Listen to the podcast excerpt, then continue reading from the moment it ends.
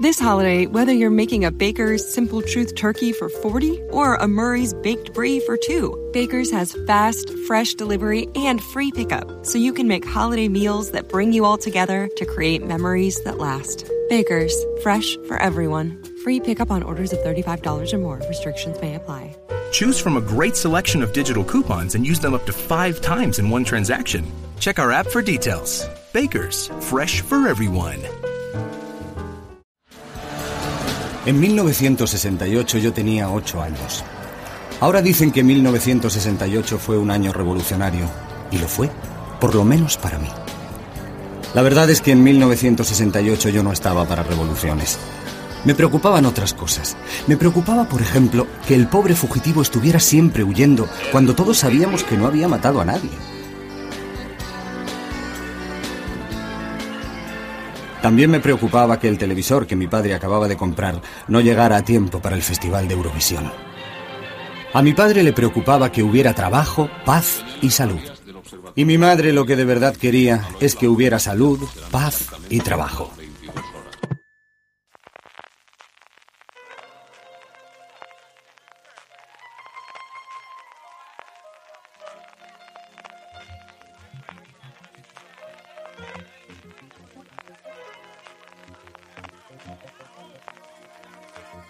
Bienvenidos al espacio Fundación Telefónica. Bienvenidos a Fuera de Series Live.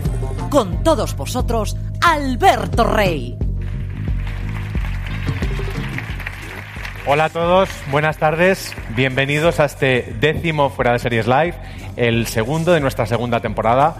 Me da un poco de vergüenza decir esto cuando la serie que hemos invitado hoy va por la temporada 20 y ha emitido ya 360 episodios. Para nosotros es una celebración estar aquí con una serie que ha contado España y que ha sido España, una serie a la que hemos visto crecer y que nos ha visto crecer, crecer a nosotros. Gracias a los que nos veis aquí en el espacio Fundación Telefónica de Madrid y a los que nos estáis siguiendo a través del, del servicio de streaming. Como os decía, hoy tenemos aquí invitada una serie que es un icono, que es fundamental para entender la televisión de los últimos 20 años y para entender este país durante los últimos 20 años. Para el equipo de Fuera de Series es un privilegio tener hoy aquí a una serie que conocéis todos muy bien y que se llama Cuéntame cómo pasó. Así que recibamos en este escenario a Ignacio del Moral, guionista, y a las estrellas de la serie, Carmen Clement, Pablo Rivero, Irene Visedo, Manuel Arias y Ana Duato. Un fuerte aplauso.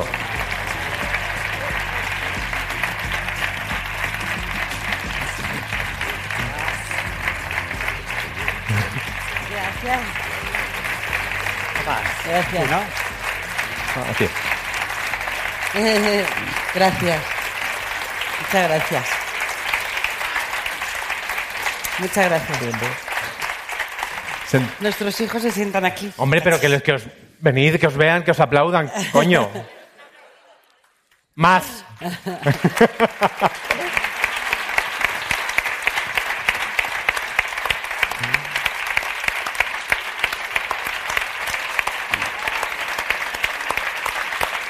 Pues ahora ya sí, nos sentamos, luego volvemos con vosotros.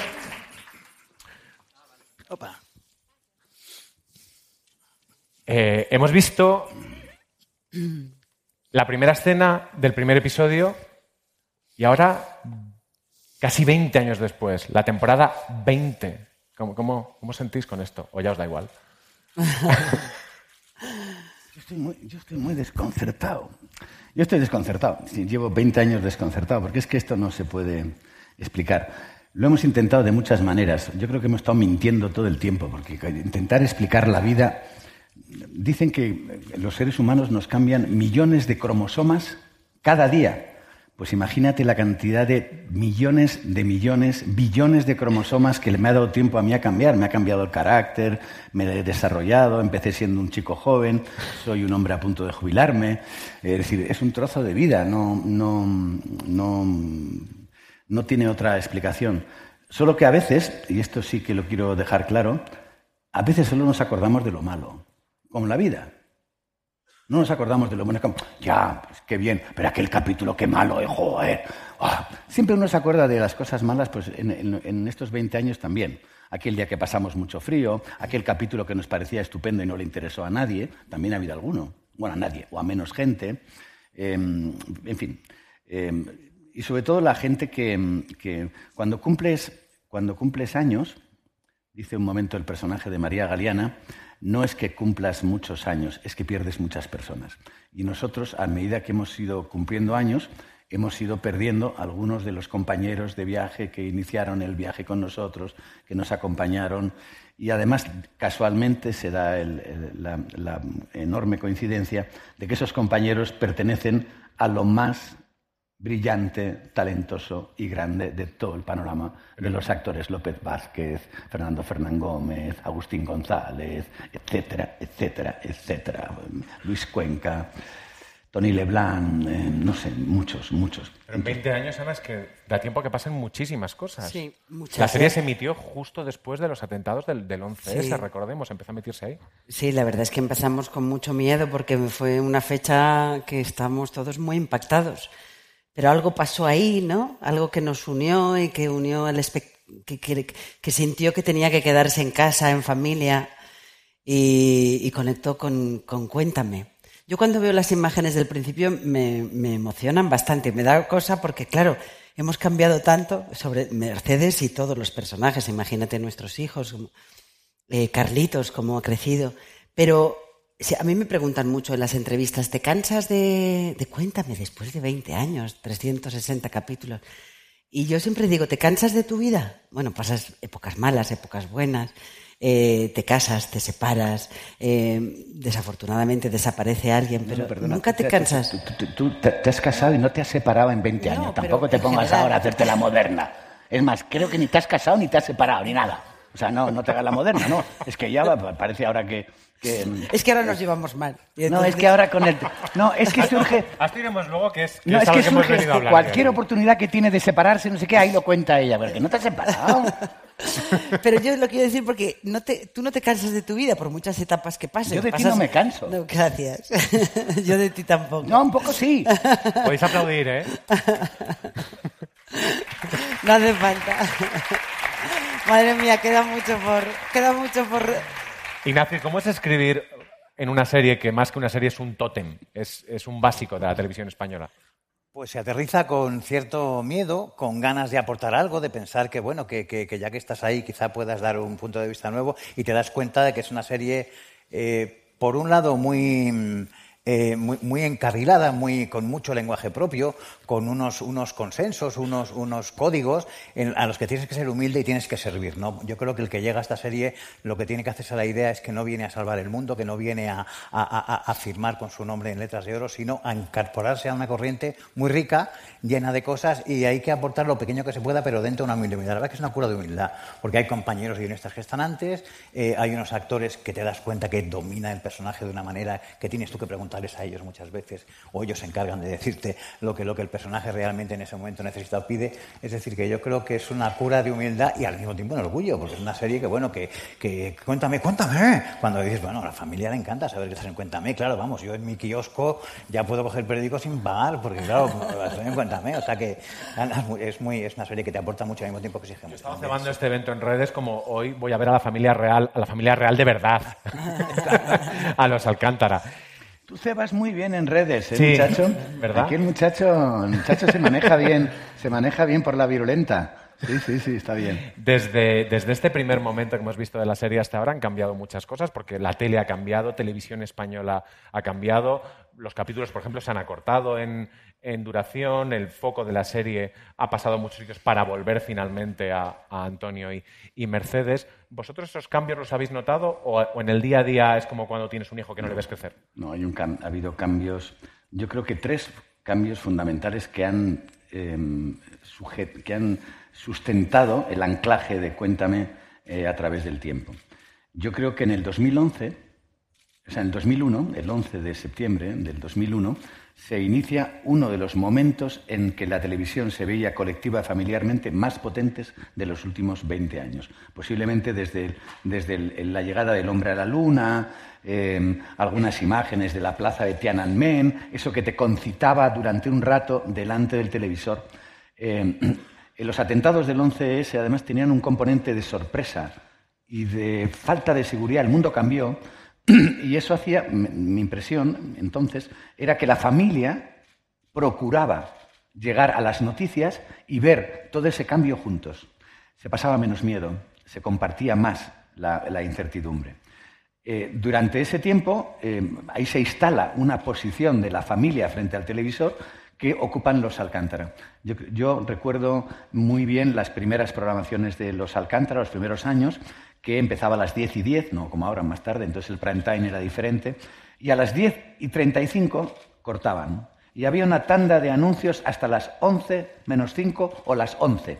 Que la gente ya lo sabía y aprovechaba a recoger la mesa. Por, por primera vez, muchas veces me decían, mi hijo no recoge nunca la mesa, pero el jueves sí. El jueves ya, con tal de tenerlo todo listo, preparado para ver a los Alcántara, eso abundó en lo que es la televisión familiar. This holiday, whether you're making a Baker's Simple Truth turkey for 40 or a Murray's Baked Brie for 2, Baker's has fast, fresh delivery and free pickup, so you can make holiday meals that bring you all together to create memories that last. Baker's, fresh for everyone. Free pickup on orders of $35 or more. Restrictions may apply. Choose from a great selection of digital coupons and use them up to five times in one transaction. Check our app for details. Bakers, fresh for everyone. Si estás buscando un buen podcast de análisis y debate en tu idioma, te invito a que escuches Pulso y Péndulo. Yo soy Carlos Curbelo. Y yo soy Fabiola Galindo. Todos los jueves analizamos temas de actualidad en Estados Unidos y Latinoamérica. Fabi y yo no siempre estamos de acuerdo, pero sí tenemos un objetivo común. Queremos servir como antídoto contra las noticias falsas y la polarización. Pulso y Péndulo. Busca nuestros episodios en Apple Podcast, Spotify o en tu aplicación favorita. Y por otro lado, el mundo dejó de ser seguro em, y empezaron, em, empezamos a tener la sensación de pirateo, de que, de que no estábamos seguros. Y a esa, con lo cual nos, replegamos más en nuestros aparatos al principio como cosa personal y en la televisión, pública o privada. La pública además tiene un arraigo siempre porque es la que, la que abarca a un público que, que, no es tan consumidor y que otras televisiones no miran tanto. Yo creo que la televisión pública española mira mucho a varias generaciones que no son consumidores 100%. Antes de ver uno, uno de, los, de los grandes cambios. Es el cambio. El cambio es que ahora la gente no ve la televisión en familia, nada más que eh, bueno, algo del debate y el Madrid-Barça los hombres. Ahora es más difícil. Sigue habiendo espectadores, creo que los tiene casi todos la primera, de gente que se reúne a ver la televisión y, em, em, y, ahora se ve desde otra manera. Ese es el gran cambio. Y cuéntame, se ha sustentado por el deseo de las familias españolas de mantener esa tradición, porque las, hay algunas cosas que se hacen juntos. Pues vamos a ver luego uno de estos grandes cambios que ha habido dentro de la serie. Ha sido largo, pero ya te he planteado todo el, la, no, no, yo con este la, tesis. Ya con eso... En un momento dado me puedo incluso levantar. Ya, te he planteado la tesis, sí. Eh, hay dos cosas que tenéis que saber. Primero, vuestra participación en este evento, como, como, como ya sabéis los que habéis estado más veces, eh, nosotros la queremos, lo podéis hacer haciendo vuestras preguntas a través de redes con el hashtag FDS Live. Y luego hay otra cosa, si en un momento dado veis entrar unas cámaras de televisión aquí al auditorio, es porque estaremos haciendo una conexión con Televisión Española, con, España Directo, así que no os asustéis, no creo que vosotros os asustéis de ver unas cámaras. Y así que vamos ya al, al meollo. Vamos a ver quizá el gran cambio de las últimas temporadas de Cuéntame. Vamos a ver un vídeo muy curioso.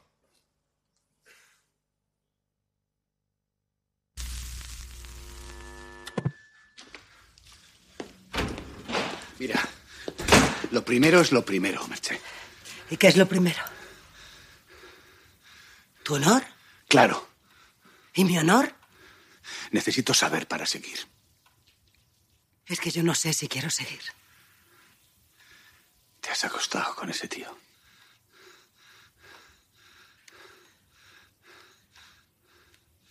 Ojalá fuera tan fácil. Eso te resulta fácil. No debe ser tan difícil. Tú lo hiciste. Es una venganza. Lo sabía. No. No es ninguna venganza. Es algo mucho más serio. Estoy hablando de nuestro matrimonio. No le pasa nada a nuestro matrimonio. ¿Quién cojones te ha comido la cabeza, Merche? ¿El del bigote?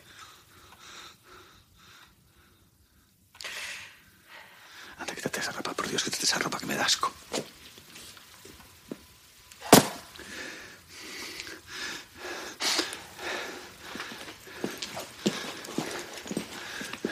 ¿Dónde vas? Todavía no hemos terminado, Merche.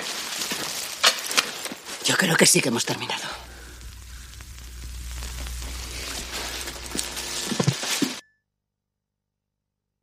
Lo estábamos comentando antes con Ana. Merche ya no pide perdón. No ya no pide perdón. Bueno, por lo menos eh, pide menos perdón. Merche toma una decisión muy personal, muy profunda.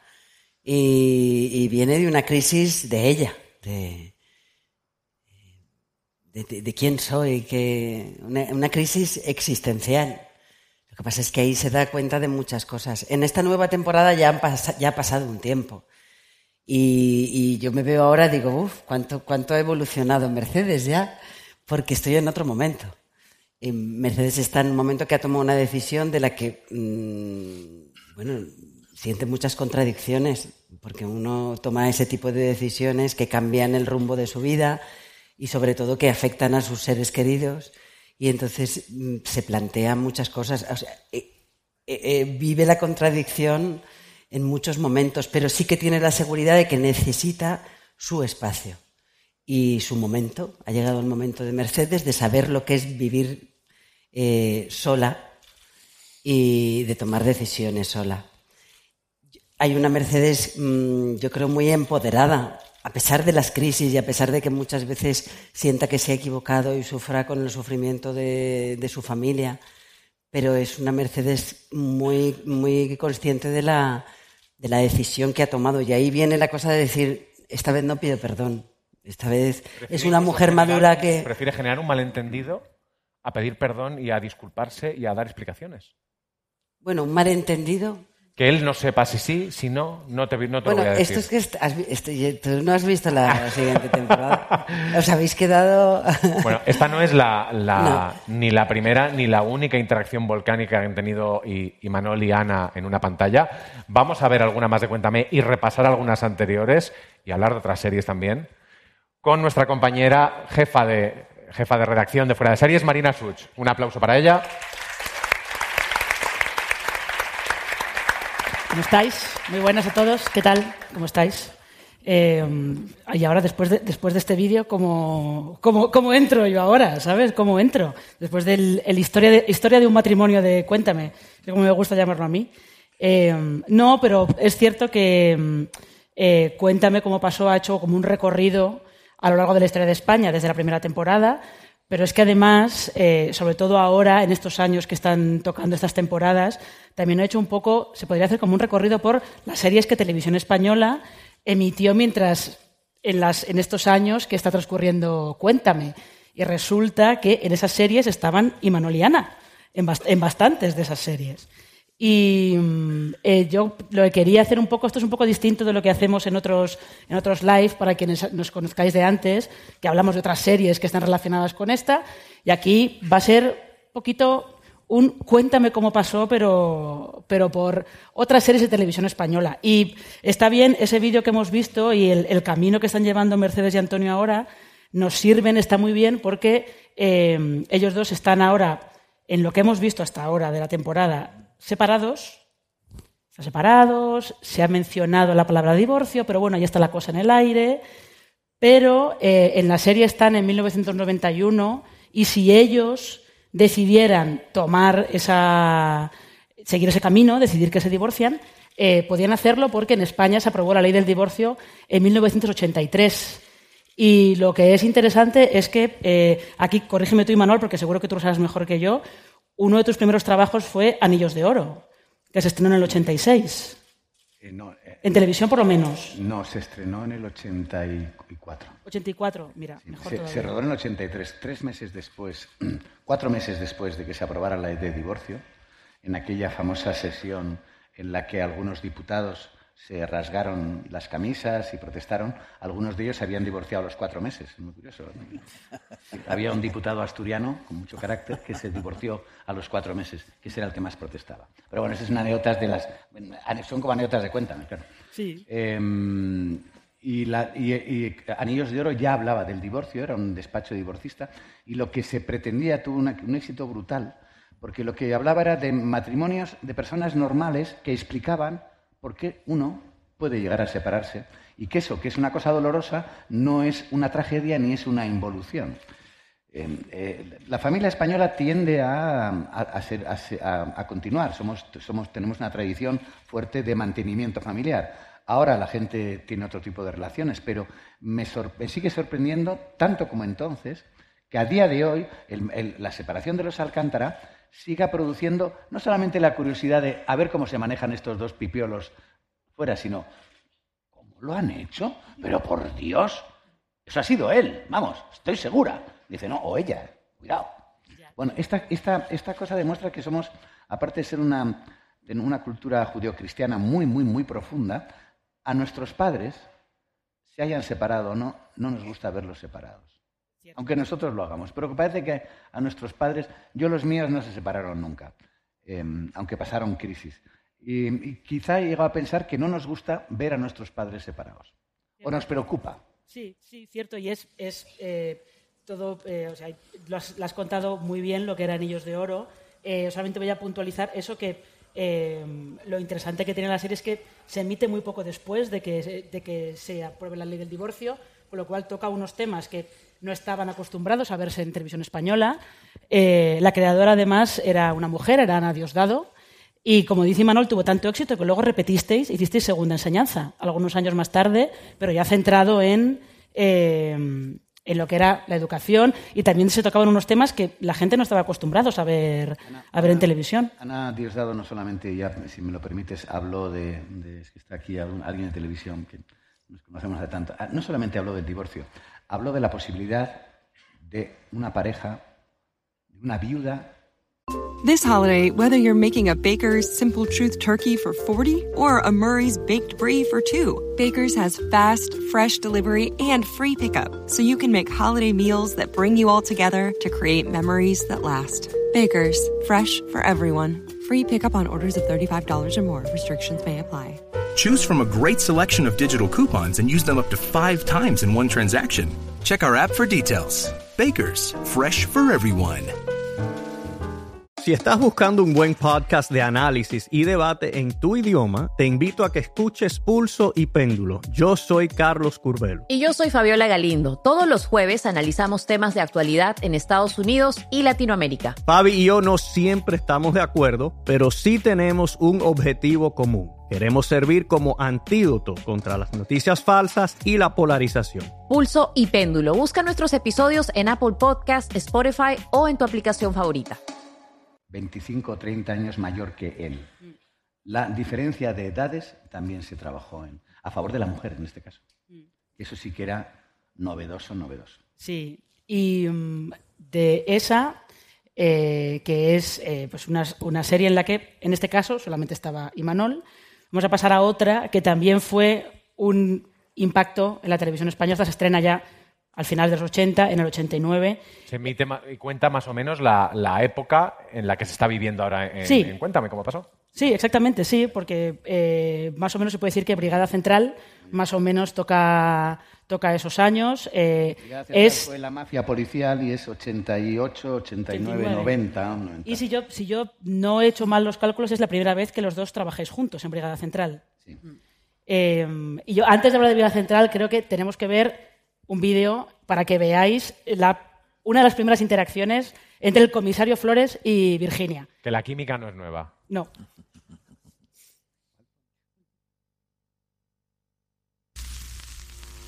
¿Es un café? No, gracias. Hola, Lucas. ¿Qué hay, Virginia? Pasa, el jefe te está esperando. Gracias. Hola. Siéntate, Virginia. ¿Puedo fumar? Puedes. Aún no ha llegado hasta aquí la prohibición. Alguien de arriba me ha pedido que te eche una mano, que te dé una oportunidad. ¿Qué pasa? ¿Que la Interpol ya no te gusta? ¿O es un caprichito? No es un capricho, Flores. En la Interpol estoy bien, pero quiero progresar. No te olvides que yo también soy inspectora, como todos los de tu grupo. Y no quiero encasillarme. Yo también tengo mis propias aspiraciones. Mira, Virginia, todos esos que están ahí no han sido recomendados por nadie. Han sido elegidos por sus méritos, su largo historial y algunos defectos más que no vienen al caso. Tú no tienes ninguna de esas cosas. Sin embargo, no quisiera ser yo un obstáculo para tus aspiraciones. Te molesta que me hayan recomendado, ¿verdad? Si he de serte sincero, sí. Estos puestos de responsabilidad se ganan por uno mismo. Para demostrarlo tendré que tener una oportunidad. Y mi oportunidad eres tú. Dame un servicio, Flores. El que tengas. El que no quiera nadie. El más difícil. Y así si acierto la primera, habré dado un gran paso, ¿no? ¿Y si no aciertas? Ese es mi problema. ¿Y si te ocurre algo? La responsabilidad será mía por meterte en un fregado para el que no estás preparada. Deja que corra yo con esa responsabilidad. Tú no te preocupes. Si veo que no me va, te pediré perdón, te daré las gracias y seguiré con mis funciones burocráticas. Muy bien. Empezarás a trabajar mañana. Aquí tienes un amplio expediente sobre el caso. Es un asunto muy sencillo. Nos servirás de cebo. Espero que hagas un buen trabajo.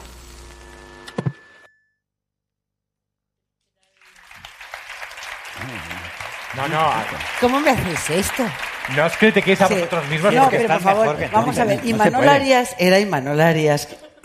Sí, un gran actor y yo era una principiante que cuando me oigo hablar digo, ay, madre mía. Pero esto se llama tener dos actores con tanta química en pantalla que te puedes permitir José- que José Coronado entre de adorno Sí. y se es vaya.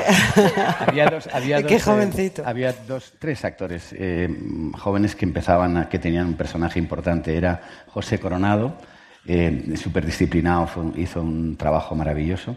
Ana y Quique em, Enrique, Enrique Pérez, Simón. Enrique Pérez Simón, que entró en una crisis entonces y vino y me dijo que se quería, que se quería, que se llamaba Enrique Simón antes. Sí. Y un día me dijo, sí, jefe, tengo un problema con el nombre, mi nombre no es bueno, tengo que cambiarme el nombre artístico. Y yo le hice una broma y quedé con él en, en el- en- en la Plaza Mayor. Dije, ¿cómo te vas a llamar? Mm, eh, Henrik, dice, no, Enrique Pérez Simón. Ya con, bueno, pues estaban estos tres. Y a mí es verdad que me gustaba mucho eh, cómo trabajaba José y me, y me impactó mucho, mucho Ana. Lo que yo siempre cuento, porque de, esa, de ese primer capítulo hay estas eh, escenas, la anécdota cuando yo conozco a Ana en unos ensayos, yo me iba a Barcelona a prepararme con la policía, yo estaba todo el día metido con la policía y les invitaba cuando venía, entonces yo, Ana viene un día, hace una escena, no sé qué, Masola gritaba porque le gustaba mucho, ¡La rubia! ¡La rubia! ¡Apriétate! Y entonces yo terminé muy serio, me acerco y le digo, muy bien, eso es todo muy bien. Me voy a Barcelona a trabajar con la policía. ¿Quieres acompañarme? Me dijo, perdona, estoy casada. Ahí se empezó una maravillosa relación entre los dos. Fue tan clara, tan contundente. Eh, yo le dije, sí, sí, bueno, que sepas que me gusta. ¿Cómo lo haces? Quiero decir. Y bueno, y así fue el, el- esto. Y luego hubo una escena desnudos. Ahí Ana entró en barrena. Ahí Ana entró en barrena, porque claro. eh, bah, era, además, el director quería que, que fuera brutal. Y, em, Me ayudó mucho. Está contándolo así, pero me ayudó mucho. y la envolví en una sábana como si fuera un capullo de seda, no se dio cuenta nadie. Me puse encima, la envolví en una sábana, ¿verdad, Ana? Bueno, sobre todo era un actor que era, es que en aquel momento Imanol pues iba con una rouleau que decía eh, Imanol Arias graba o rueda y con su- era una estrella y yo era una chavala que era mi primer trabajo Una prácticamente. guapísima que yo la puse en la sábana y dije, vaya tontería que acabas de Una de las hacer". cosas, además, También, ta- porque bueno. Pero Estás y- hablando de una, de una escena de sexo, es, es que las escenas de sexo de Brigada Central, yo recuerdo una con Asunta Serna que era brutal. Sí, sí. Sí, pero es que, es que todo el tono de la serie era, eh, era, bastante, era bastante brutal y además no solo era bastante brutal, sino que es una serie que quería eh, mostrar lo que era la calle, cómo, cómo trabajaban los policías en la calle y es que además el comisario Flores era gitano. Todos los, Además- es, es histórica. Todos los casos nos los dio el que era entonces director general de la policía, Linares, Enrique Linares, me se llamaba. Nos dio toda la capacidad y estaban los 14 casos de mafia policial. Hacía muy poco que se había resuelto la mafia policial, es decir, planes, clanes mafiosos dentro de la policía del anterior régimen que se habían quedado ahí y eso lo limpió la policía de una y nos dieron todos los casos, el caso de Alicante, el caso de Barcelona, donde íbamos, todos, todos. Ignacio, todos series, siempre hemos pensado que podría ser problemático escribir una serie como Brigada Central ahora, aunque hayan pasado 30 años, que hay temas que ahora no se tocarían de esa manera o no se haría que Flores fuese gitano, por ejemplo.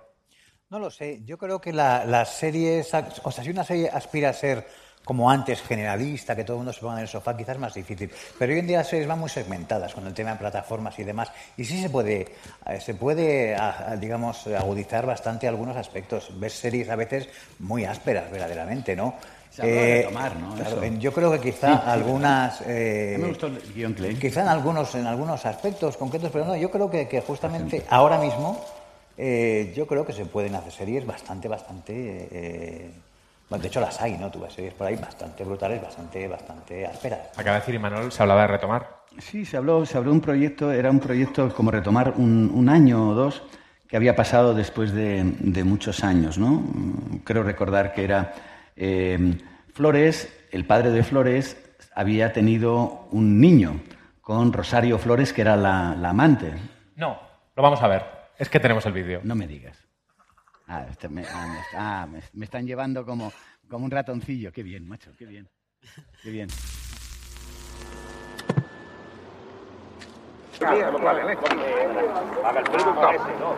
La bolita sigue su juego. Vamos, caballeros, oriente. ¿Dónde está la bolita? El que. Pues mira cuál es. La primera. Ahí. Vamos a jugar los otra media.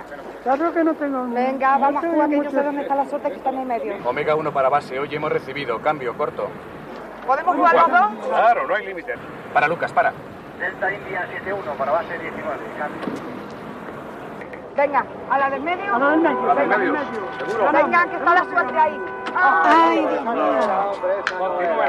¡La palma! ¡Cuidado que vienen dando! La palma.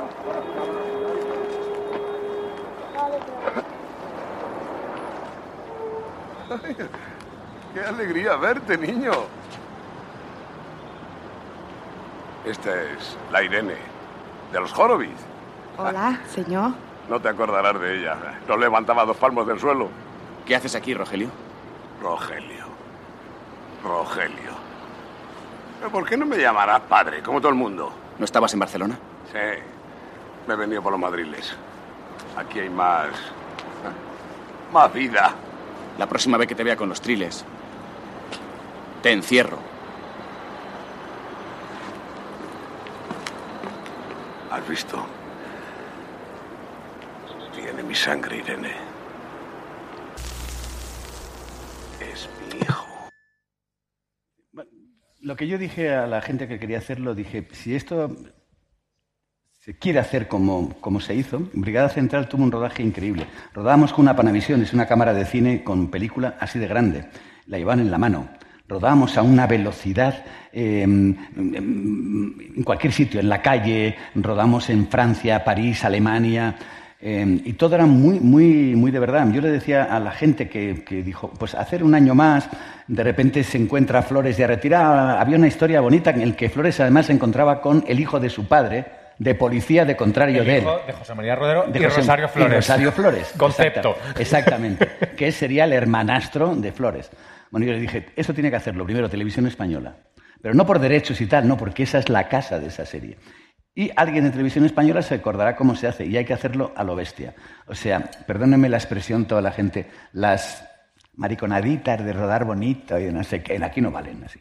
Y en esa nueva No, no, serie aquí, Virginia que está- bueno, las chicas del cable, no, esto es a lo bestia. ¿Y ahí dónde Esto- estaría Virginia, que es el personaje de Ana dirigiendo la Interpol? Exacto. Claro. ¿Está? Pero, pero la, la- no, el personaje de Ana estaba, sí, dirigiendo el, el puerto de Algeciras. Estaba haciendo todo el trasiego ya de drogas de, de la Guerra Blanca en el puerto de Algeciras, sí. Casada con un, con un exministro, además. Pues si hay algún productor en la sala, que creemos que No, lo hay. televisión española que me, que me está mirando Fernando y me dice, no lo cuentes, que eso es nuestro, no, que nos van a quitar. No, sí, Fernando. Ya no hay vuelta atrás. No, ya, ya, eh, No, en todo caso, que te llamen, que te llamen de Movistar y lo hacemos juntos.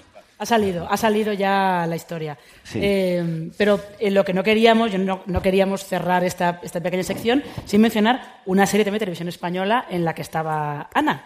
Lo que es una serie muy distinta de Brigada Central, que es Celia. Eh, Celia se estrena en el Tenemos la 93, casa, es verdad. dos años después de, eh, de los eventos que está contando Cuéntame. Y lo curioso es que Celia, si, si Anillos de Oro y Brigada Central es eh, la España de Cuéntame, la España que estamos viendo en Cuéntame, Celia es la España anterior a Cuéntame. Porque lo que vemos en Celia es, eh, está basada en las novelas de Elena Fortún y lo que vemos es una niña eh, en los años 30 que tiene toda su realidad está filtrada a través de la imaginación, a través de su imaginación. Y yo recuerdo haber visto esta serie cuando era pequeña y lo que es muy curioso es que es una serie en la que estaba eh, los guiones eran de Carmen Martín Gaite, el director era José Luis Borau. eh, no sé cómo, cómo era estar en esa serie, sobre todo ese vestuario, ese vestuario con el, el sombrero, cómo, era, cómo fue estar en, en Celia, porque además ahora está, la 2 está remitiéndola como para eh, recuperarla para una generación nueva. No sé, no sé qué recuerdas, Ana, tú de, de esa serie. Y tengo Celia un- en la Revolución ha, ha tenido un, un resurgimiento, la, Sí, que es la, sí. la gran novela de Celia. Sí. Pues esa serie fue muy curioso que al la producía José Luis Borao, pero la dirigía José Luis Cuerda. Lo que pasa es que José Luis, y, y lo curioso de esto que os voy a contar es que la abuela, la, la tata, al principio la hizo María Galeana, en el primer capítulo. Lo que pasa es que los producto- el productor José Luis Borao no, mm, no, no vio, no, s- no vio la- esa serie, veía otra y, y terminó dirigiendo él. Pero en un principio grabamos el primer capítulo que la, la abuela, la tata, era María Galeana. Para que veas. Sí, para que Para veas veas las vueltas que da. las conexiones, Lo que pero- pasa es que daba muy joven y entonces estaba muy caracterizada y, y José Luis Borao, de- mm, pues en aquel momento pensó en cambiarla. Esas cosas que pasan Sí. en esta profesión. Sí. Tengo un recuerdo fantástico. También eh, estaba rodada en cine con unos medios de televisión española impresionantes y íbamos y rodábamos en sitios y en lugares maravillosos. Y mm, uno de mis primeros rodajes también, eh, una historia muy especial. Y José Luis tenía muy claro la, la- la serie que quería hacer. Elena, la, Mar- Carmen Martín Gaite venía mucho al rodaje, que había hecho la adaptación del guion. Muy especial. Eh, tenemos otra serie en televisión española que hemos hecho juntos, ¿eh? Sí, Severo Severo Ochoa. Ochoa. Sí. Severo Ochoa. Esta serie solo, solo hubiera merecido la pena por ver qué bien le quedan los sombreros de los años 20 a Naduato. O sea, es que era perfecta para eso, solamente por lo bien que te quedan los La verdad sombreros. es que el vestuario, gracias Manu, el, el vestuario era maravilloso. Y era un, lo- eso sí, me pasaba dos horas para peinarme, para mm, maquillarme. A menos que ahora, mira. Sí, menos que, sí, menos que ahora.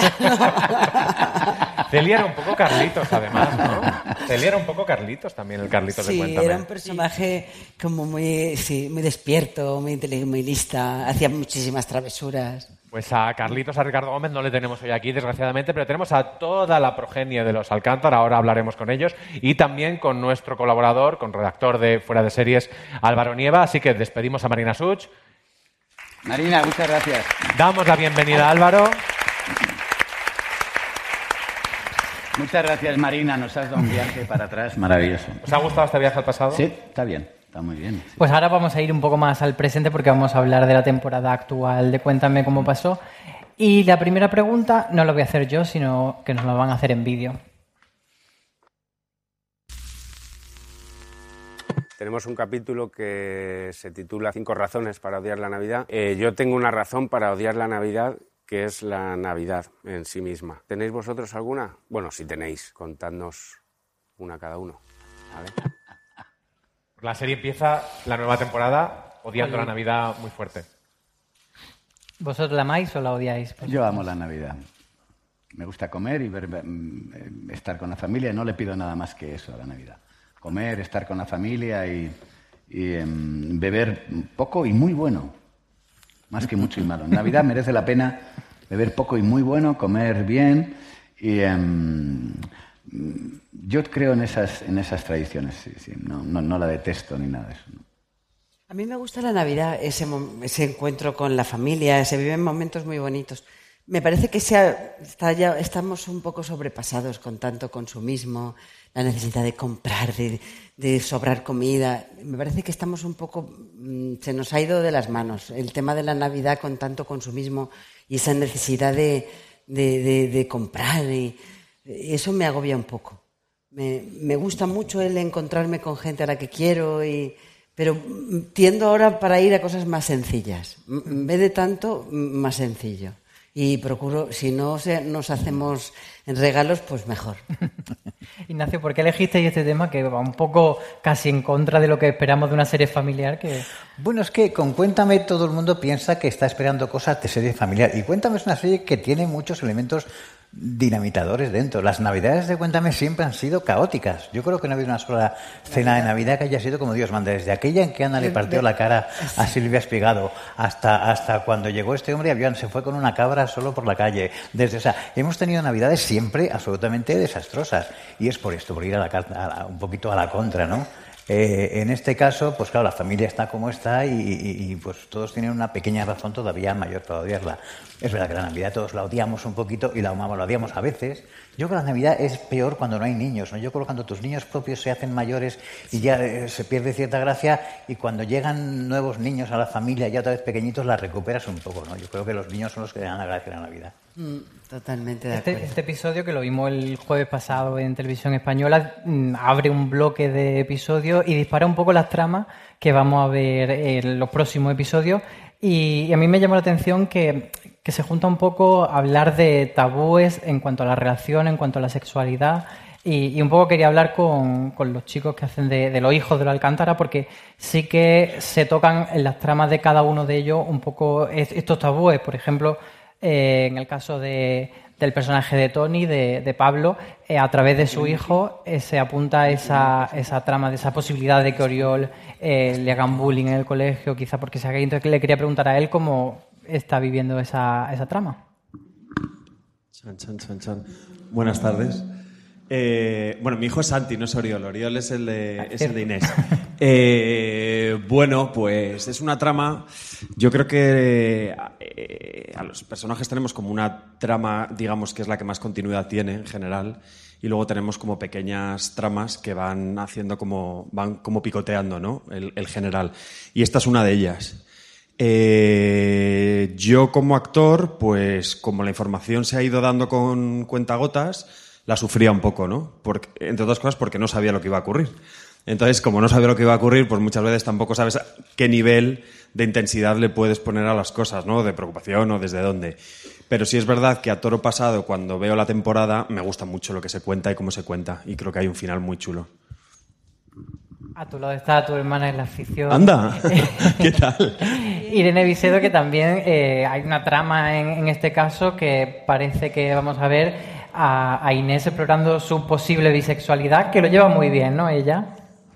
Pues sí, la verdad que sí, está disfrutando bastante. Me encanta esa respuesta. Sí, porque de hecho una de las premisas que, que hablamos fue de, de que no fuese algo dramático, ¿no? Que, bueno, dentro de las dudas que le puede mm, suponer, pero que realmente pues explorase un nuevo mundo y encontrase cosas pues muy, muy bonitas, ¿no? O atractivas.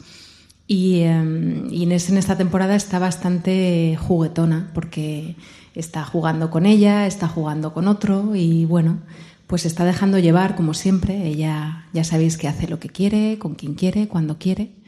Es un personaje que tiene, bueno, que no suele tener prejuicios y que siempre está en busca de, de su libertad y, y de mm, la exploración de, de su propia personalidad y, y de la vida en grandes aspectos, porque para mí una de las cosas fundamentales This holiday, whether you're making a Baker's Simple Truth turkey for 40 or a Murray's Baked Brie for 2, Baker's has fast, fresh delivery and free pickup, so you can make holiday meals that bring you all together to create memories that last. Baker's, fresh for everyone. Free pickup on orders of $35 or more. Restrictions may apply.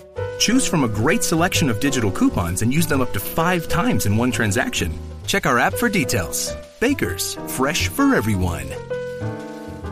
Si estás buscando un buen podcast de análisis y debate en tu idioma, te invito a que escuches Pulso y Péndulo. Yo soy Carlos Curbelo. Y yo soy Fabiola Galindo. Todos los jueves analizamos temas de actualidad en Estados Unidos y Latinoamérica. Fabi y yo no siempre estamos de acuerdo, pero sí tenemos un objetivo común. Queremos servir como antídoto contra las noticias falsas y la polarización. Pulso y Péndulo. Busca nuestros episodios en Apple Podcast, Spotify o en tu aplicación favorita. en Inés es recordarme siempre que fue Yonki, aunque fue una, una trama que yo no interpreté. Me hubiera gustado mucho, pero no estaba yo en ese momento en la serie. Y creo que esto es algo fundamental, porque cuando alguien ha sido yonki, pues aunque pueda superarse a sí mismo, pero esa pulsión, esa tendencia, eh, le suele acompañar para el resto de su vida, ¿no? Entonces, Inés me parece que siempre es mucho más interesante cuando sale de la monotonía eh, y tiene cambios o retos o mm, si no el personaje se convierte en algo mucho más anodino y hay que entenderla desde el lugar también de la actriz. Inés es actriz y una actriz no es cualquier cosa, simplemente es alguien que está en una búsqueda sobre todo de la personalidad y de las experiencias y del conocimiento del ser humano a través de distintos personajes. ¿no?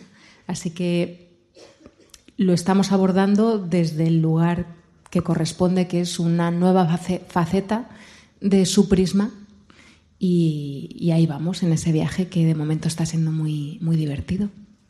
Y la otra hija de los Alcántara, que es María Carmen, eh, el, tabú, digamos, que ella aborda es la diferencia de edad con ese novio que, que, vimos que presenta a la familia y que no sienta demasiado bien. Cuéntanos un poco cómo va, hacia dónde va esta trama. Sí, bueno, pues claro, está obviamente esta diferencia de edad. Ellos se quieren muchísimo, pero está siempre este hándicap porque eh, él ya ha vivido todo esto que ella le, viene por vivir, entonces hay muchos momentos en los que ella o deja de hacer algo por él o él tiene que seguirla a ella o hay una poca comunicación ahí. Entonces esto pues ha sido interesante esta temporada y se irá viendo poco a poco. Ah, pues habrá momentos de más peleas o momentos en los que tendrán que hablar de estas cosas y fundamentalmente pues no hemos dicho nada de los spoilers, pero los actores a veces se os va que hay cosas que vosotros habéis visto y nosotros todavía no. Así que tened mucho cuidado. Hay una teoría muy interesante, ¿no, ahora, jefe, sobre los spoilers. Es decir, algo sin spoilers no funciona. ¿Cómo, cómo, cómo consigues en una oferta de 350 cosas sin dar una información que por lo menos rasque algo? Porque al final em, seguimos tratando, seguimos, creo que seguimos tratando la ficción como si fuera una novela con, con eh, desarrollo, nudo, desenlace, o sea, todo igual, y no como un relato donde cambia el tiempo. Eh, yo te puedo decir que Antonio Alcántara va a morir. En Cuéntame. Y no te estoy haciendo ningún spoiler, porque puedo verle antes de morir, puedo verle. A ver, me estás haciendo un spoiler así. No, no, no te estoy haciendo ningún spoiler. No te estoy haciendo ningún spoiler porque no, me, no, no, no tengo escrito que me voy a morir. Me estás dando el titular de mañana, sección televisión. No, ha dicho, yo te puedo decir. Yo te puedo decir que, que, que Antonio no va a morir. Eh, pues bueno, no es, no es, eh, no, es, es que esto siempre, siempre me produce mucha, mucha curiosidad. No contéis nada, no, no contéis nada. Al día siguiente, ¿cuántos lo han visto? Dice nadie, no se ha enterado nadie. Que lo, emitíamos, eso sí, ha quedado, somos la hostia, somos fantásticos. Yo soy partidario de, de, de, rascar un poco y de poner a la gente con ganas de, si le apetece, y que tome una decisión. Sí, sí. Hablando de los temas de... Creo yo, ¿no? Para...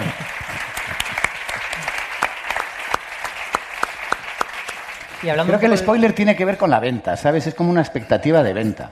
Es cuando, cuando te ponen en las rebajas, antes de ponerte las prendas, te ponen unos muñecos con unos calzoncillos y una camiseta que pone rebajas. No, no, pon algo que quiera comprar, ¿no? Pues, pues, dándole ese algo a la gente, contando un poco cómo nos metemos en, los hechos históricos de, de los 90, de ese principio de la década de los 90, qué es lo que vamos a ver en estos episodios que vienen. Eso es interesante. Tenemos, eh, como estamos ya con la siguiente, yo la verdad es que se me va un poco la cabeza. El muro de Berlín no tuvimos el anterior. Ahora estamos con, sí, claro, el, gran acontecimiento es la primera guerra de Irak, que fue aquella primera guerra que vimos en directo eh, en las televisiones del mundo, recordáis aquellos bombardeos, aquellas pantallas oscuras, que la verdad sobre que sobrecogió mucho. Eh, los que estamos escribiendo lo vivimos, claro, ya, eh, y todos recordábamos muy bien aquellas, aquellas noches de incertidumbre, ¿no? Entonces eso ha, marcado bastante algunos capítulos, ¿no? Lógicamente, teniendo un personaje periodista y con tantas ganas de meterse en el lío como Tony, pues evidentemente Tony, de hocico, se tiene que meter en todo el lío de, la guerra de Irak, claro. y, bueno, realmente los primeros movimientos contra la guerra Porque Cuéntame es una serie muy política, además, es curioso. ¿no? Eh, se, ha, se ha metido de hoz y coz en todos los temas políticos: el GAL, el terrorismo, la corrupción policial que, que él decía, no, la tortura policial en los capítulos primeros. O sea, una serie que siempre se ha ido metiendo en harina de cada momento, ¿no? Y ha sido muy crítica con los gobiernos de la ficción de cada momento, también ha dado mucha, mucha caña, ¿no?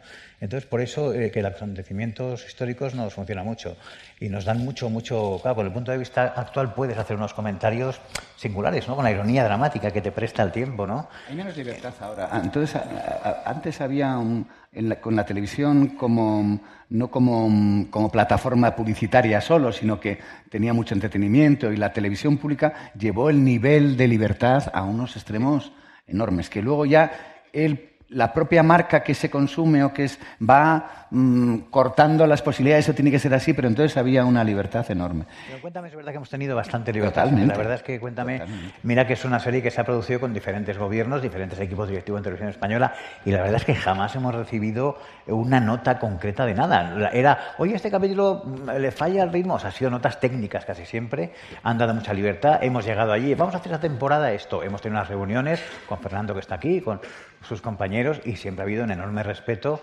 Y la verdad es que jamás yo, yo recuerdo ningún tipo de consigna, pero ni entre comillas siquiera, ¿no? De todas formas, Eh, es, es muy curioso porque em, em, la guerra de Irak ha pasado tanto tiempo. Bueno, em, ante- nueva antes de de ayer hay como un repunte. Esta semana no, la siguiente sale la guerra de Irak en cuenta. Y ha pasado varias veces. Parece que la teoría de los cuatro quinquenios, cada 20 años hay una serie de refractaciones que se producen en la sociedad, solo que contadas de otra manera. Pero se producen los mismos hechos eh, que se van repitiendo, ¿no? Es una teoría fragmentaria de cuatro quinquenios que son 20 años. Cuéntame, está a punto de hacerlos, ¿eh? A ver Es qué que, va a pasar. es que cuéntame, cuéntame ya. Y, y- y ahora que se empieza a hablar, eh, con, con este nuevo gobierno, se empieza a hablar de, uh, igual que, cuando Zapatero, que si era ilegítimo, cuando lo del atentado. Bueno, pues en Cuéntame estará in- inmediatamente también. Que- Hablando de esta que- conexión Como un entre- repunte. Entre Cuéntame y la política, le quería preguntar a Pablo Rivero, pues eso, cómo su personaje, primero, que tanto ha sido abogado y, y periodista, como a través de esas profesiones ha unido, a través de su personaje, todos estos hechos históricos con la familia Alcántara. ¿Cómo lo ha hecho el personaje? O- Sí, ¿cómo, cómo lo has vivido tú, toda esta conexión de, de ser tú el instrumento que utiliza muchas veces Cuéntame para contarnos la historia? Pues hombre, yo creo que, sin menospreciar el resto de personajes, creo que es muy guay. O sea, creo que tener como esa responsabilidad y siempre hablar como de... Bueno, es que tú lo has dicho muy bien, ¿no? De, del contexto y de, las, de, de lo que ocurría, de lo que ha marcado, de lo que la gente recuerda a nivel que marque un país, ¿no? Digamos. Eh, y vivirlo como lo vive un personaje como el mío, ¿no? Que, que, que, lo vive como si fuera el fin del mundo y, y- y yo creo que o sea yo creo que lo, lo chulo del personaje es, es- ha sido la evolución no como un personaje que, que quiere salvar el mundo poco a poco se va viendo cómo cómo no sabe eh, solucionar los problemas que tiene más cercanos, ¿no? Cómo pone siempre el, punto muy lejano y se preocupa por la guerra de Irak y de repente en su casa pues eh, tiene otra guerra muy abandonada, ¿no? Entonces ese tipo de- de personaje que se ha ido construyendo a base de ir presenciando y viviendo en primera persona todos esos hechos. Pero vamos, para mí ha sido una pasada, claro. Además, la serie hace una cosa que es que utiliza los grandes momentos históricos, pero también esos pequeños puntos importantes en la pequeña historia de España, como es, en este caso de la guerra de Irak, la actuación de Marta Sánchez para los soldados Claro, del Golfo, claro, que claro, aparece en el primer episodio Sí, de la nueva temporada. es que- Y que todo el mundo se acuerda de aquello. Claro, es que inolvidable. ¿Cómo se seleccionan esa- esos momentos concretos? Pues mira, en Cuéntame ya hay un departamento que, que además tenemos aquí a Carmen Pastor y a Cristina, ¿eh? que funciona muy bien, que es documentación. Por un lado, antes de empezar a escribir una temporada, ellos hurgan en la documentación de la época que vamos a abordar y van sacando material que inspira tramas. Y por otro lado, si tenemos una trama que, que necesita información, les preguntamos a ellos desde cuánto costaban los huevos en 1984 hasta, oye, ¿qué pasó cuando el ministro de no sé qué? ¿Sería posible que cuando vino Bush, de visita a España eh, hubiera pues un, no qué sé, los periodistas donde se sentaban? Desde cosas concretísimas hasta que, que- que- o sea, es un departamento muy, muy que tiene a Televisión Española saqueada siempre en los archivos y buscando, y que es uno de los, de los puntales de Cuéntame, realmente, del Departamento de Documentación, porque el otro guionista de Cuéntame es la historia, la historia con y en este caso la delegada de la historia son Carmen, Cristina, que hacen este trabajo, ¿no? Que es de, de ida y vuelta. Ellos proponen cosas y nosotros les preguntamos cosas, y, es- y eso es una cosa que está en, primer, primerísimo plano siempre, ¿no? Si Tony es el, puente, digamos, con la política muchas veces, el personaje de Inés sería el, puente, el nexo con la cultura. Para ti, no sé si tú lo ves así, que Inés siempre es como un vehículo para contar la historia cultural de España. Sí, o, de televisión española, para ser más concretos, porque sí, bueno, juguémoslo así. Es eh, claro, pues a través de, Inés se- se recuerdan pues eh, estudios unos, obras de teatro, películas. Lo que pasa es que como a Inés no le ha ido muy bien tampoco en su carrera, pues, pues a veces tampoco se puede recordar mucho a través de ella. Pero bueno, algún acierto tiene la pobre y ahora sí, pero así asá, ¿no? Hombre, pues, ahora está como que es la primera vez que, bueno, que tira un poco para adelante, ¿no? Pero si te equiparan con Ana Belén y con, y con Victoria Abril, las buenas de la época. No, pero son pruebas que, que yo no gano. O sea, eh, como- es que voy a hacer un Le quitó el spoiler. papel, Victoria No lo Abril. hagas, no lo hagas. O, o- Bueno, no, o- o algunos ya sí. hemos hecho... Hazlo. Algunos sí, algunos sí, algunas, pro- algunos papeles No. sí los haces. Que a Pero, Inés hombre, no le va claro, muy bien, ¿no? En su carrera hombre, claro, como las actriz. chicas de la Curroja no lo puedes hacer porque la hizo con Velasco y Claro. si coincidiera con la época, pues, en fin, que, que le va muy bien a mi niña, que es muy quejosa. Le va estupendo. Que no, si lo sabe todo el mundo que ve la serie que no me va muy bien. no te preocupes.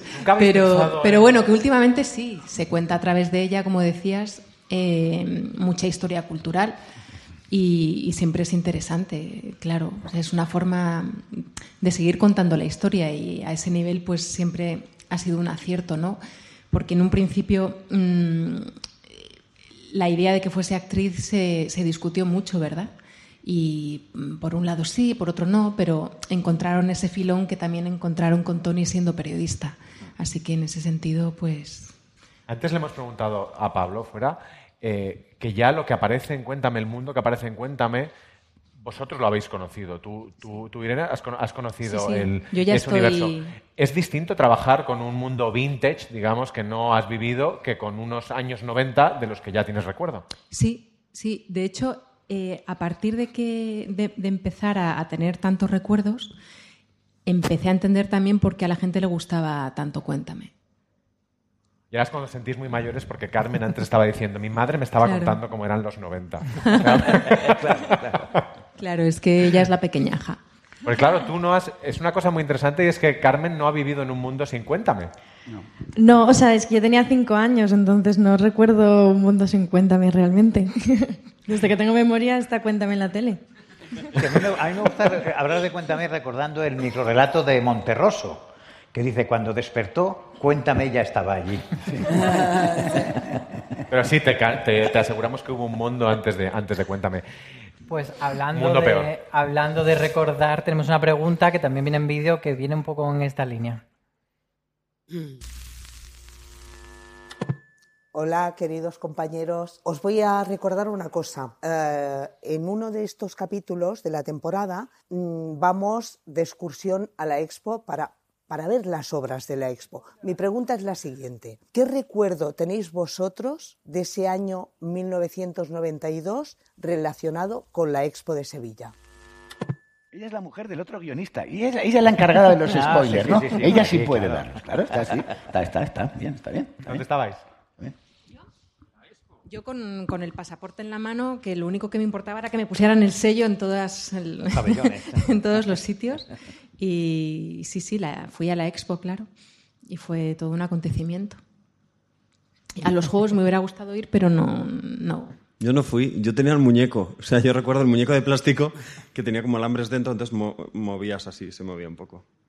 Era, era Kobe, ¿no? No, o era Curro. Curro Acá es el no otro Kobe. la pregunta porque me has respondido algo, algo antes que era casi grosero. En plan, yo no, no, no estaba ni existía como concepto. Vosotros, Lana y Manuel, ¿dónde, ¿recordáis dónde estabais en, en el 92? Cuando la Expo y cuando, y cuando la Olimpiada. En la expo. Vivía Pilar Miró cogió a todo el cine, lo metió en un ave y nos fuimos a la Expo. Y allí en la Expo nos encargábamos, eh, a veces eh, recibíamos autoridades, los invitados, íbamos a espectáculos, se hizo el espectáculo con Gerardo Vera y Rocío Jurado en Para Descanse, que era un espectáculo increíble, el espectáculo de Aguas de Saura, y em, entre trabajo y trabajo íbamos mucho, mucho a la Expo.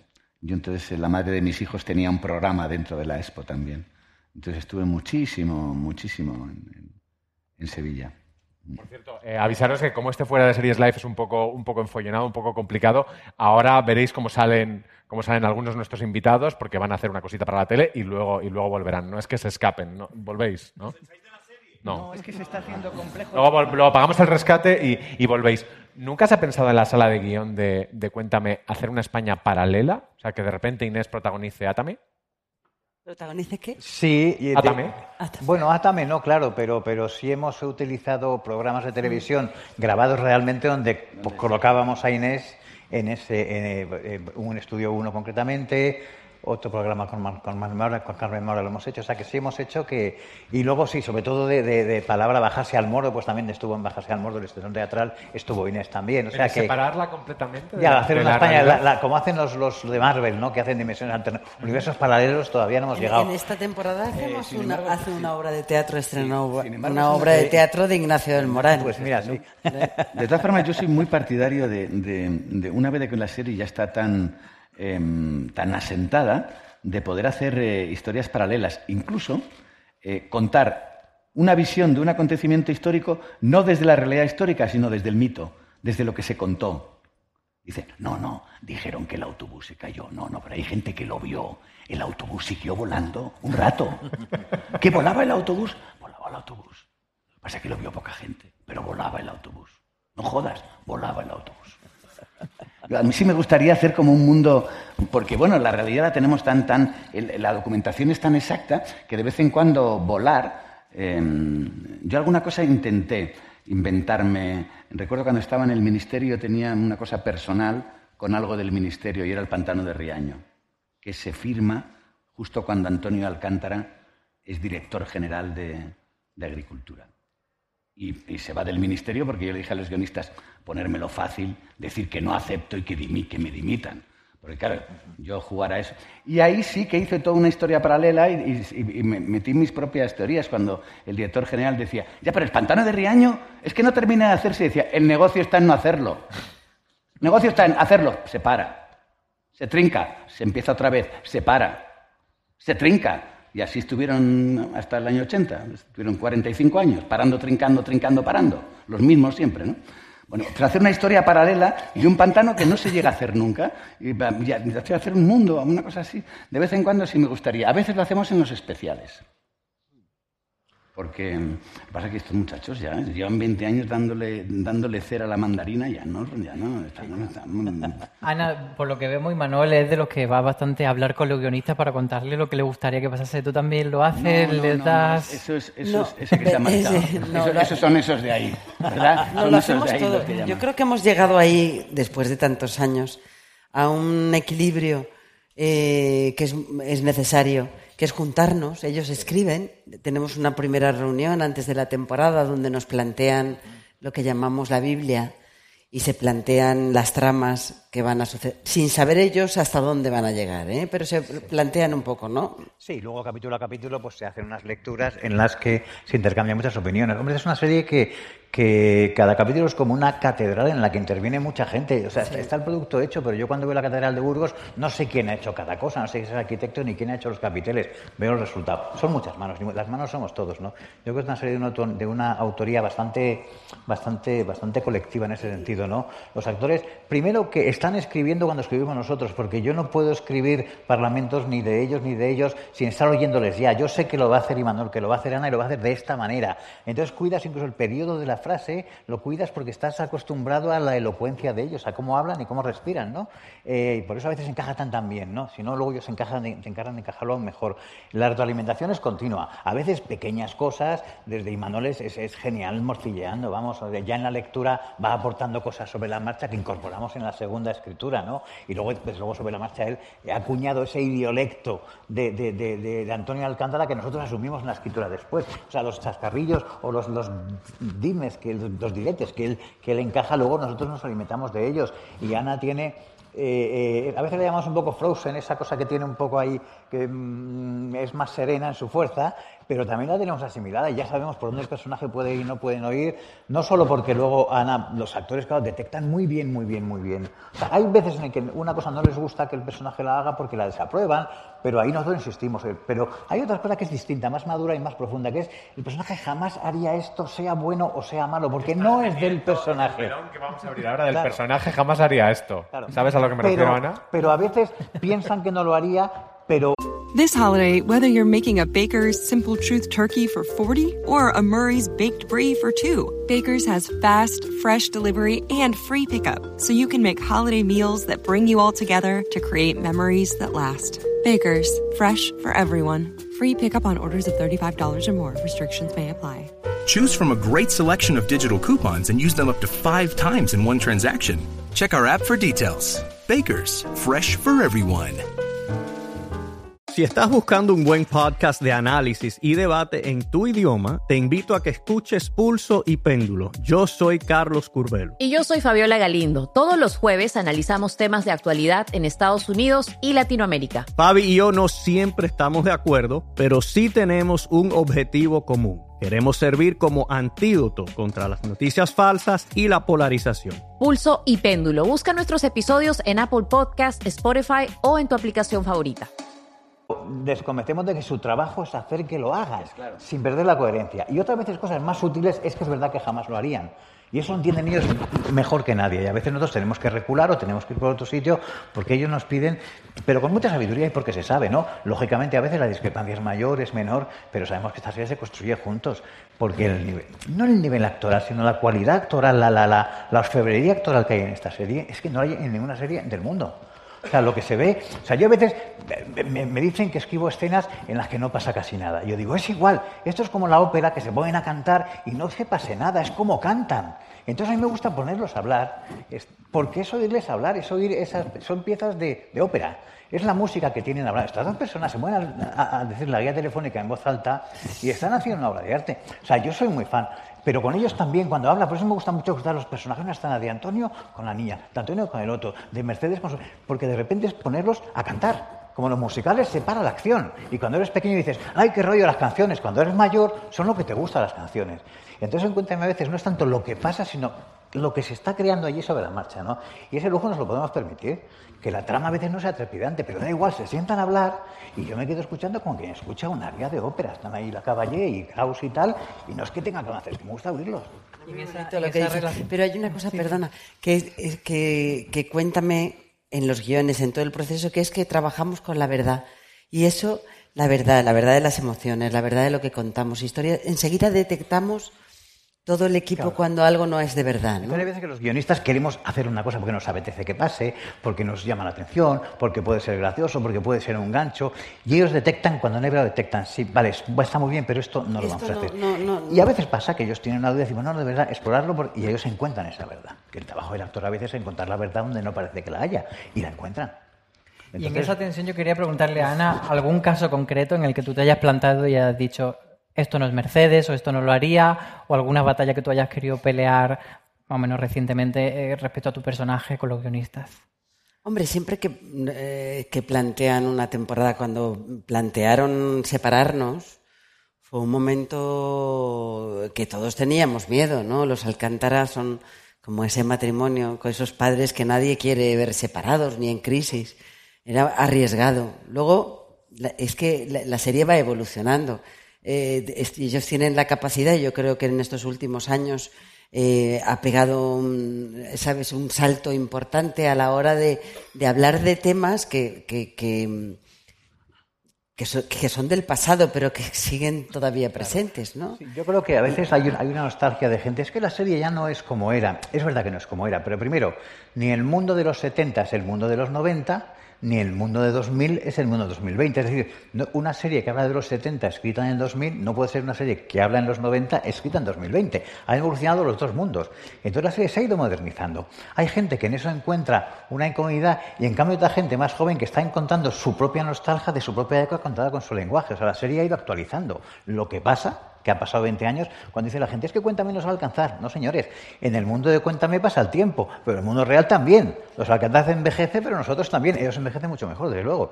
Pero, pero, pero el tiempo pasa y el decalaje es el mismo. Entonces no puede ser igual la serie que lo que era. Hablando del divorcio, hay una regla, según nos han dicho, una regla en la sala de guion de Cuéntame muy importante que se ha roto, pero antes de hablar de eso, vamos a ver una escena de eh, esta ruptura entre Antonio y Mercedes. Merche, he estado pensando. Creo que tienes razón. Nos hemos estancado. Yo te asfixio. Tú me cortas las alas. A estas alturas del partido creo que ya lo he entendido. Así no podemos vivir. Me alegro de que lo entiendas. Ya, pero una vez que damos el paso, tenemos que darlo firme y bien. ¿Qué quieres decir? Que si quieres el divorcio, no hay problema. Yo no te he pedido el divorcio. Ya, pero es lo que quieres. No quiero que por mí no sea. No lo dices de corazón. Sí, lo digo de corazón. No me tomas en serio. Te estoy tomando muy en serio, Merche. Además, no voy a poner ninguna pega.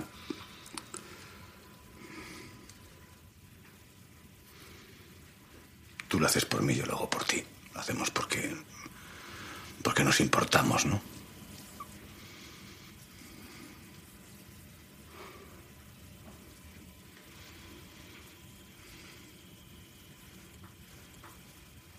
Pues adelante. Divorciémonos.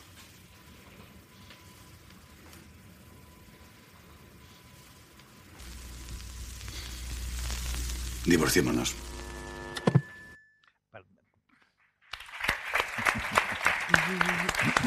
Fíjate, para, la gente que dice que piensa que Cuéntame es una serie costumbrita y casi conservadora, ¿en qué serie del mundo que cuando nace un bebé es el momento que todos se juntan? Ante un bebé recién nacido, unos tipos dicen, nos divorciamos. Esto no se ha visto nunca. O sea, quiero decirte que es una serie que realmente retuerce los códigos mucho más de lo que parece. Es como una serie de la familia sin embargo, está siempre buscando unos intríngulis y unas revueltas bastante, bastante, yo diría, provocativas. Lo que pasa es que los queremos tanto que les perdonamos las cosas. Pero, pero realmente yo creo que, eh, muchas series terminan una temporada aunque nace un bebé y es el final feliz de la temporada y si había un, un- un inicio de separación, el bebé los junta. Y aquí es justo al revés. Se pueden ver la criatura recién nacida, que ha nacido con problemas ahí en la incubadora, y en vez de decir, fíjate, si lo que importa en la vida es esto, ¿para qué vas a divorciar? Esta nueva vida que llega, que nos va a unir, tal, tal, que sería lo que harían las series, y dice, ¿sabes lo que te digo con el feto este aquí? Que nos vamos a divorciar. O sea, esto es una cosa, reconocedme que es bastante heavy. Y esa era la, la regla de oro de Cuéntame, que no se podían divorciar del matrimonio. ¿Cómo recibisteis vosotros la noticia cuando dijeron los guionistas? Pues sí, va a pasar. A mí lo del divorcio no me sorprendió tanto porque se veía venir. Me sorprendió más lo de la infidelidad de Antonio Antigua.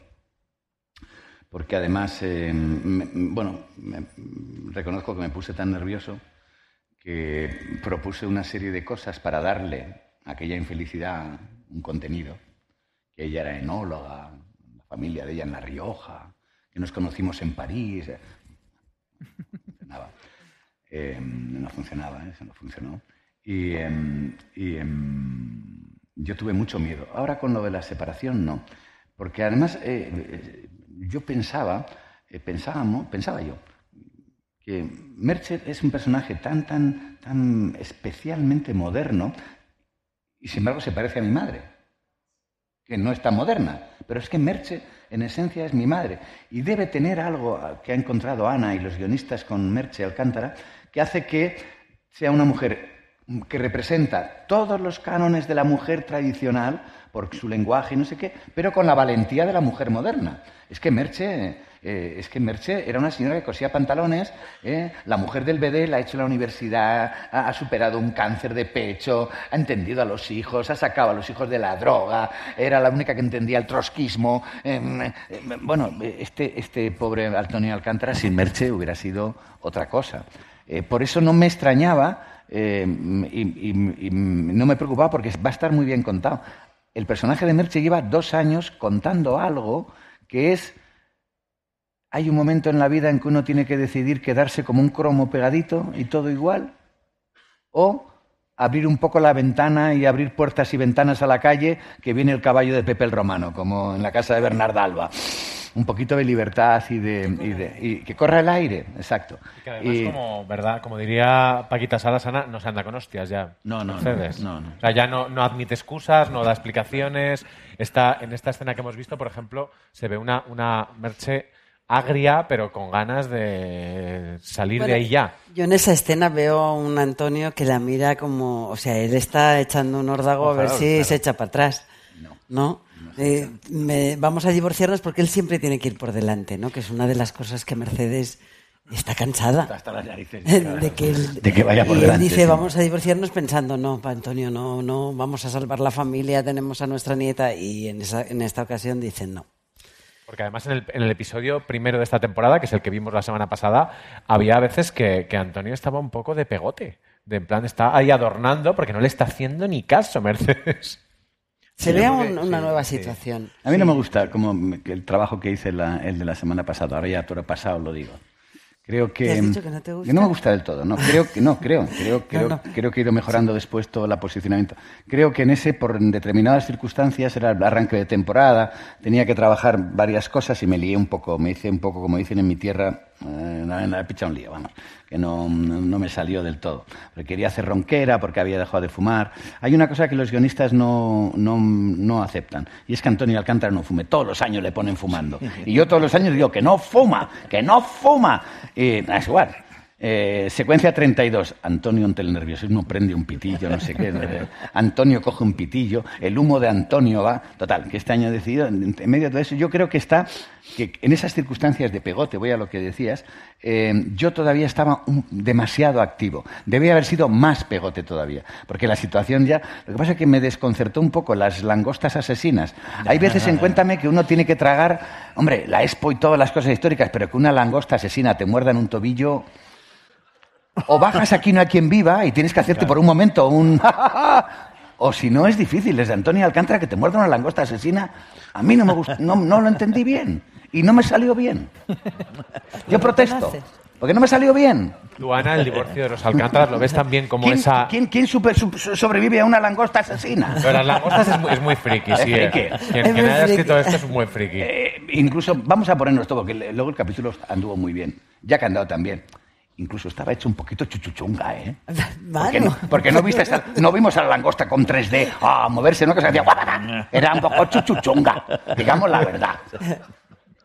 Vamos, tú pones la 2, ¡pam! Un documental de langostas y es otra cosa, no me jodas. Ahí, ahí se ve la- la- el asesino que puede ser una langosta asesina. Pero, pero la nuestra, la nuestra era una gamba de Huelva disfrazada, no me jodas. La verdad. Te preguntaba, Ana, si esa, esa ley no escrita de no se van a divorciar nunca, tú cu- cuando ves que sí, que probablemente se divorcien, ¿qué piensas como actriz, como mujer, como persona que lleva 20 años en Cuéntame? Hombre, yo es un reto y me, di- me divierte mucho a- hacer un personaje lleno de contradicciones y que va, ¿sabes? Yo veo a una Merche que va muy por delante y, y una Merche que crece, que se actualiza, moderniza, a un personaje de Antonio que se queda más estancado ahí en el pasado, queriendo que, espérate, que, que la temporada trae muchas cosas, ¿eh? O sea que no estoy, no quiero, pero, pero un Antonio que... O estancado, una cosa que se queda. se lo toma personal. Ay, qué ingenuidad, digo yo, más bonita. Creo que Antonio también tiene la capacidad al final, que lo tendréis que ver, pero de ahí hay un, un salto también para todos. Porque antes hay, Hablábamos de que hay un, de- decía Ignacio que hay un riesgo de confundir lo que estamos viendo en pantalla con la sociedad actual, pero lo que estamos viendo es el año 90. Claro. Antes hablábamos de cuántos años tendría, tendría Mercedes ahora, que serían 90, hemos calculado 90 y 95, tantos. 90, sí. Entonces, una mujer que la verdad es que es una mujer muy adelantada para su tiempo. Siempre hemos dicho que Mercedes era muy pionera, ¿no? Sí, sí, Aparte de emprendedor, de esa cosa que tiene como mujer, como muchas mujeres universales que echada para adelante y con una fuerza muy potente, ¿no? Pero Mercedes es una mujer muy avanzada. Yo lo interesante como actriz de interpretar esta temporada es esa Mercedes llena de muchas veces muchas contradicciones y toma muchas decisiones en las que muchas veces eh, siente mucho vértigo. Y a lo mejor, pues en muchas se equivoca también, ¿no? Que los personajes se equivoquen es algo muy interesante y muy doloroso y cuesta mucho hacerlo, pero es muy bonito porque mm, la capacidad de equivocarse y aprender y, no digo que en este caso sea una equivocación, digo que los personajes muchas veces sienten eh, mm, tienes que hacerse, tienes que hacerlos sufrir y equivocarse y llorar y patalear y enfrentarse para que traspasen, ¿no?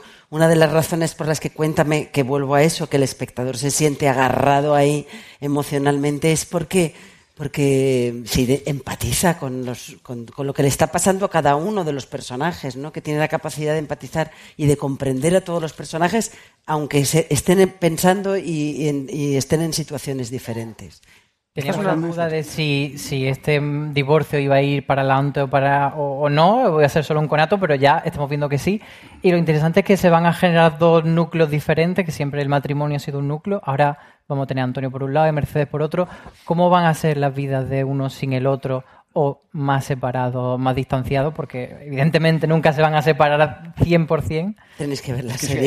es que coinciden, coinciden mucho físicamente, porque van al barrio. Antonio va al barrio todos los días. Antonio come con su suegra todos los días en el bistró. Sabe que la niña no come con su abuela porque la niña se va a comer con su novio porque no la ve a la hora de la comida siempre. Sabe que Merche está hasta arriba porque no va a comer casi nunca. Y sabe que llega tarde a casa porque él está, tiene el negocio en el barrio y entonces em, van, a, van, a, van a crear otros mundos en el que se, se interlazan y se, se cruzan. ¿no? Hay una. am, dentro del, del acervo popular, quería decir yo antes, es que el trabajo que ha hecho Ana eh, con Merche Alcántara y los guionistas es muy especial. Y yo creo que parte de una circunstancia es que Ana no era la actriz prevista. Entonces, bueno, se crea Merche Alcántara. Incluso los primeros tiros que tiran de, de- de- de notas y tal, ya sabían que yo iba a ser Antonio Alcántara y, bueno, más o menos eh, em, Ladrón de Guevara, Patrick Buckley, los que estabais de guionistas, ya empezaban a, a pergeñar un poco eh, ese personaje, que yo daba- hablaba mucho porque es- es- era muy parecido a las condiciones de mi familia, no de la familia de Ana. Yo el primer día que dije que en las casas se oye todo, hasta los pasos y vi que nadie del equipo así directo dije, ¿hay alguien aquí hijo de un trabajador? ¿Alguien, ¿alguien ha vivido en un piso de protección oficial? Nadie. Digo, yo sí, se oye.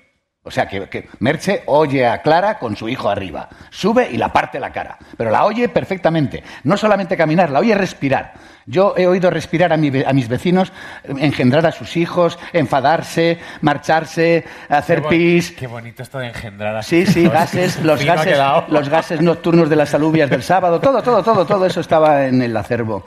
Bueno, quiero decir que Ana ah, creó un personaje a través de ella en el que era, por un lado, una mujer muy moderna, porque es que ella tiene ese aspecto, pero a la hora de representar la madre tradicional era mucho más estricta que yo a la hora de hacer un padre. Yo te- tenía una gran suerte. Antonio Alcántara es mi padre. El origen de Antonio Alcántara es mi padre. Los dichos, las concepciones de la vida, la forma, me ayudó muchísimo mientras estuvo vivo.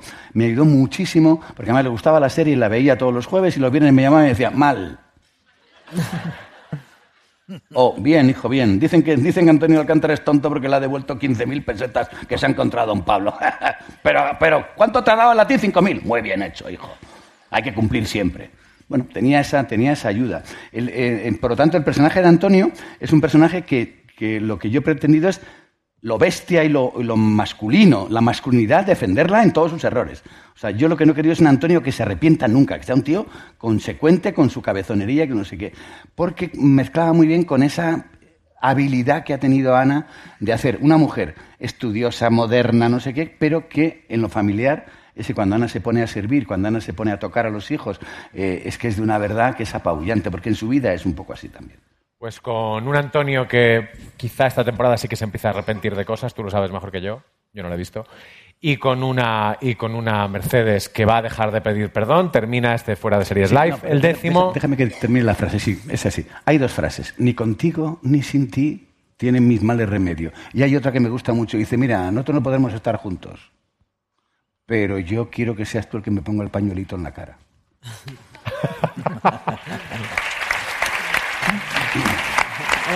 Muchas gracias por acompañarnos otra vez. Gracias a Televisión Española, a Ganga, gracias al espacio Fundación Telefónica, a todo el equipo técnico que se ha pegado una currada, gracias también al servicio de traducción para, bien, ¿eh? para, para sordos. Eh, gracias, por supuesto, también a dos personas muy especiales, son Silvia Arroyo de Fundación Telefónica y Cristina Lago de Ganga, que nos lo ha puesto todo facilísimo. Gracias a todo el equipo de Fuera de Series Live, especialmente a Miguel, que se ha matado para que esto salga adelante. Y gracias a todos vosotros, que ha sido un placer. Carmen, Irene, Pablo, Ignacio, Ana y Manol. Y antes de irnos, os vamos a dejar con lo que podréis ver esta noche en Televisión Española, segundo capítulo de la nueva temporada de Un Cuéntame. saludo también para la gente que habéis venido, tendréis algo que ver. Ese es Cristian, ese muchacho que está ahí es Cristian. Cristian no ha levantado la, la vista todo el tiempo, eh, va va por la vida porque es el, que, el, el de las redes nuestras, lo mismo que tenemos nosotros. Cristian es un hombre pegado a un teléfono que no vive la vida, la escucha y la va contando él para que los demás la vivan, ¿comprendes? Cristian, muy Pues bien. un aplauso ha, sido una charla que no te has enterado muy bonita porque estaba el hombre, pero muy bonito. Y vamos a ver un avance ¿Has visto del jefe, nuevo no? episodio de. Cuéntame.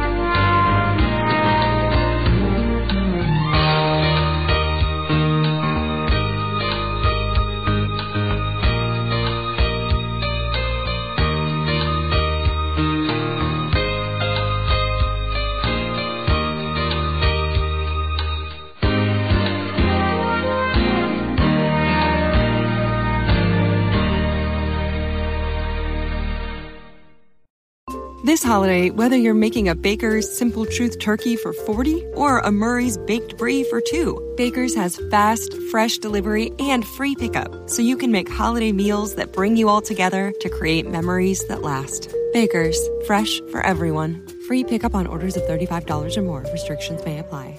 Choose from a great selection of digital coupons and use them up to five times in one transaction. Check our app for details. Bakers, fresh for everyone.